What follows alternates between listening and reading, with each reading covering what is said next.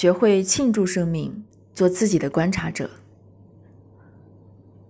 通常，当我们发现或内省到自己的问题和创伤时，我们的习惯反应是谴责自己，或让自己掉进内疚的漩涡。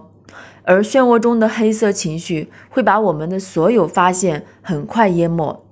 接下来，我们就像驴拉磨一样，在发现、内省和自责、内疚中不停地打转。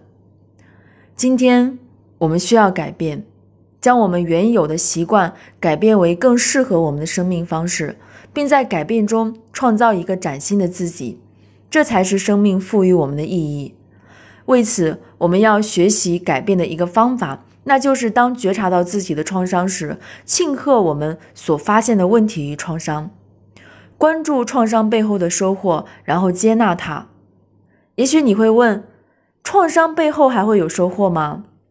当然，每一份伤痛都是为了让我们透过痛的体验来发现背后的意义。例如，你从小失去了父亲，你没有获得父爱。这份伤痛会让你发现，你的生命用了怎样的勇气来承受这份丧失。你的潜意识中是怎样珍惜一份父子之爱？这份巨大的勇气与这份深藏不知的爱，都是你未曾发掘的宝藏。如同庆贺新生命诞生般的庆贺这些吧，认真、喜悦而坚定，并且你可以选择你所喜欢的任何方式，送自己一份礼物。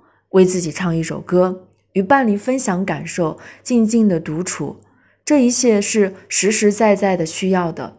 这是为生命而庆贺，有谁能不为此而祝福呢？